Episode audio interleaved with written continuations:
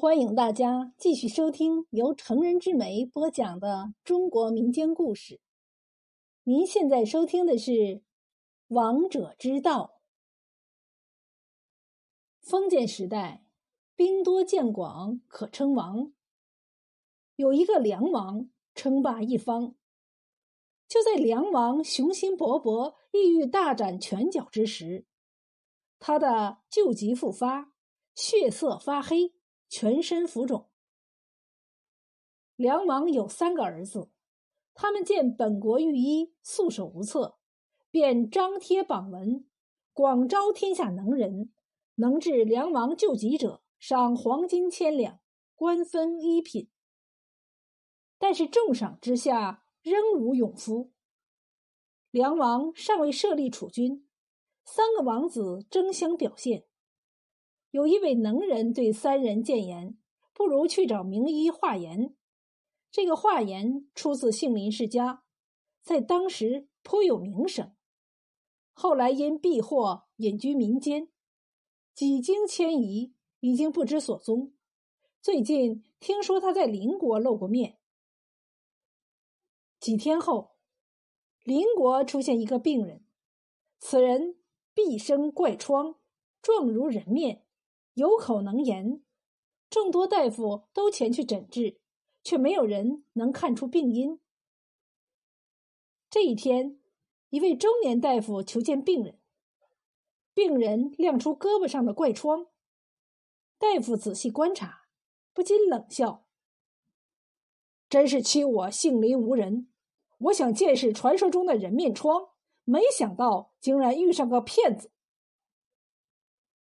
病人尚未说话，人面疮细声细气地说：“我与此人有前世冤孽，今日血债血偿，你不要多事。”大夫直视病人：“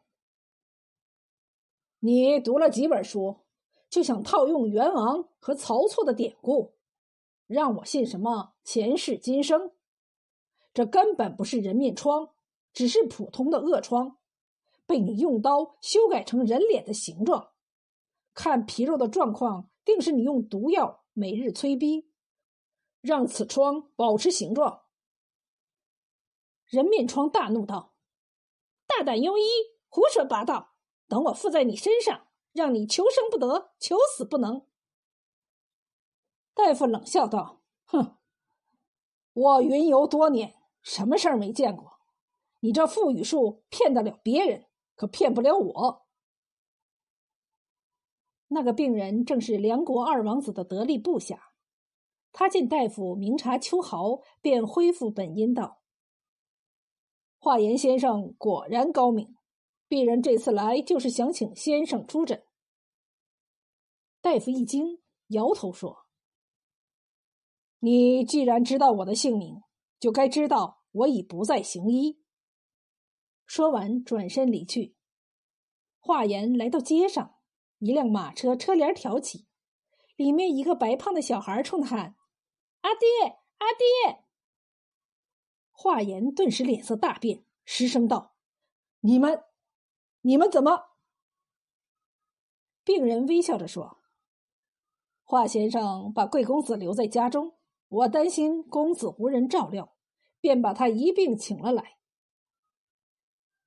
华严见这情况，也只好长叹一声，跟着病人上了马车。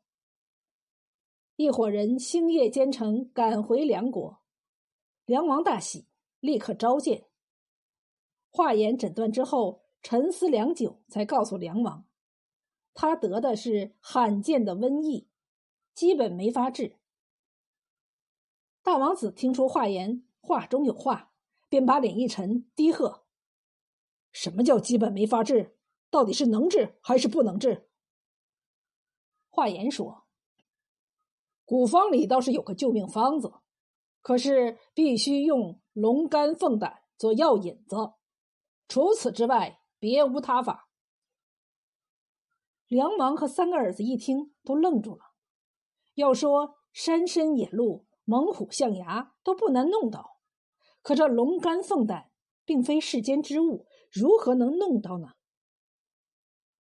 半晌，三王子冷冷一笑，道：“哼，我看你是没本事，信口胡说吧！我现在就一刀宰了你。”华严却说：“万岁，我祖父就曾治过此病。您可记得，前朝有位皇帝，他曾病重临危，不日却忽然痊愈。”梁王沉思一会儿。确实有一位，可他怎么弄到药引子的呢？华严沉吟半晌。万岁乃人中之龙，自然有龙子凤孙。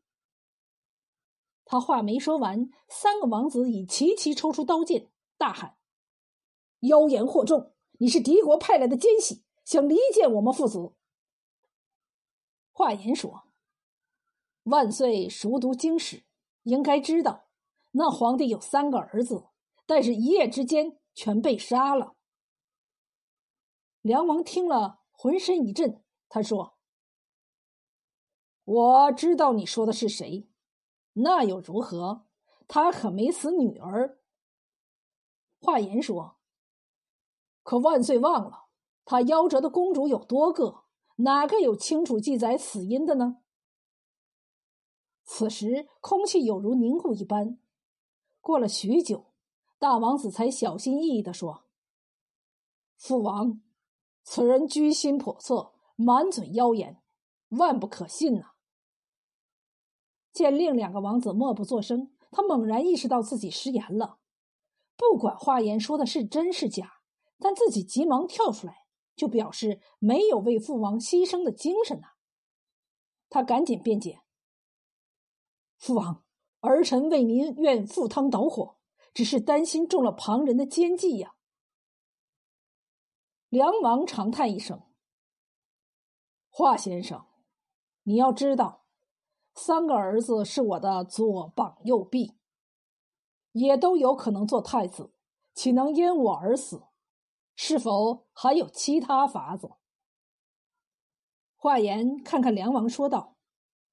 三位王子可有子女？只需一子一女即可。三个王子都有儿子，三王子还有两个，但只有大王子生了一个女儿。也就是说，不管儿子选谁的，女儿只能选大王子家的了。梁王沉默片刻，便下令：次日早晨，三个王子带王孙入宫朝见。回到府中，三个王子都愁眉不展。他们把孩子叫到身边，一遍遍的看，一遍遍的哭。当晚，守城人报告，三王子带着两个儿子和妻子离开了都城。他留下了一封信，痛责自己对不起父王，愿隐居乡野，不再回宫。梁王看完信，什么也没说。第二天。大王子和二王子带着各自的儿女来朝见，此刻他们都已知道三王子逃离的事儿了。梁王设宴，说全家共聚天伦。说完，便有人把三王子一家请了进来。看来他们也没跑成。宴席开始了，所有的人都面无人色，味同嚼蜡。不管如何拖延，宴席。终于吃完了。梁王让人把孩子们都带进内堂，然后看着三个儿子。良久，大王子终于站了起来：“父王，子为父死，臣为君死，天经地义。儿子愿意献出幼女以报父王。”梁王点点头，面无表情的看着另外两个儿子。三王子痛哭失声：“父王，我什么都不要，求求你，放过我的两个儿子吧。”这时，所有人的目光都集中在二王子身上。他长叹一声：“父王，老三天性仁慈，你杀他的儿子，他也活不了，还是我来献子吧。”大王子对太子之位势在必得。父王，只要能救您，就把我一对儿女都杀了吧。梁王点点头，还是按二王子说的做吧。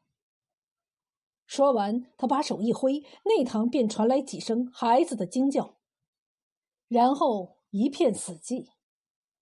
大王子心中一痛，二王子脸色惨白，晕死过去。三王子虽然逃过一劫，但也痛苦失声。吃了龙肝凤胆做药引子的药后，梁王的病并没有好，而是一天天沉重下去。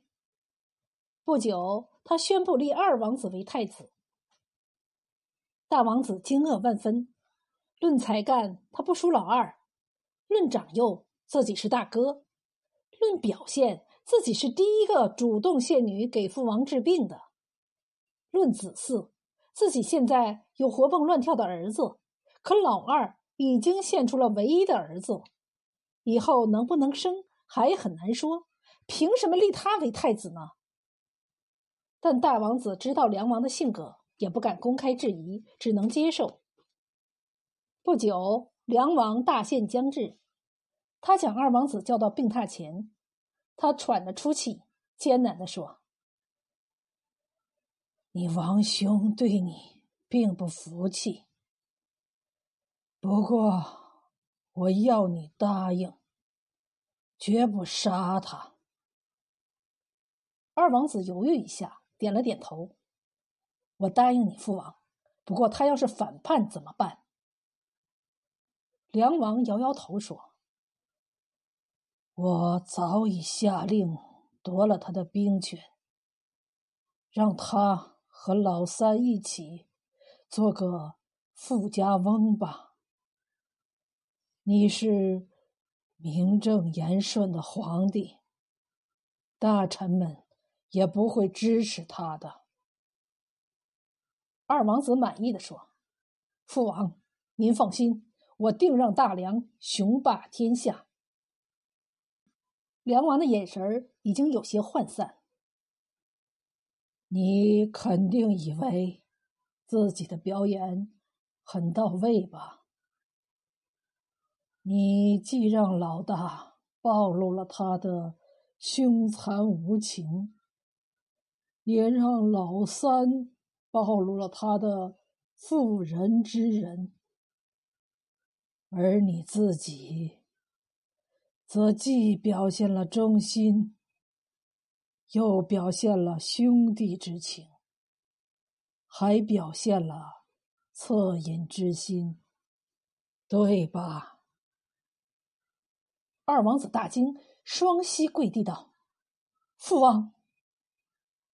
梁王冷笑说：“你知道，我的病每隔几年。”就会发作，所以几年前你就安排了一切。你儿子出生后，你府里的一个随从就失踪了。我猜就是华严吧？你大费周章而不肯直接让华严来演戏。无非是怕人生疑，而且你让手下去找化言的方法，也是煞费苦心。不但显得你谋划有方，也显得手下藏龙卧虎。二王子惊慌的看着梁王，不知他意欲何为。梁王继续说：“我让人查过，城中和你儿子同时出生的男孩只有三个，其中一家失火，全家人都烧死了。我想，那孩子一定没烧死吧？”二王子颤抖着说。父王恕罪，我让随从带走了儿子，把那家的孩子冒充儿子抚养。梁王淡淡一笑：“老三做皇帝，无法振兴大梁；老大做皇帝，必要杀死你们两个。他连亲生孩子都能杀，何况兄弟？你能让属下为你卖命？”也是过人之处。为王者，不可有妇人之仁，不可残暴过度，杀伐决断，深谋远虑。这才是我立你为太子的原因呐！二王子终于放下心。父王，儿臣斗胆问一句：既然你已经查清一切，为何还要杀那两个孩子呢？梁王冷酷地说：“为了国家，牺牲一个小女孩有何足惜？而你的假儿子，既非我家血脉，留着只会生乱。”数日后，梁王驾崩，新皇登基三年后，也被别国吞并了。建立在阴谋与鲜血中的封建王朝，就这样代代更替，走向灭亡。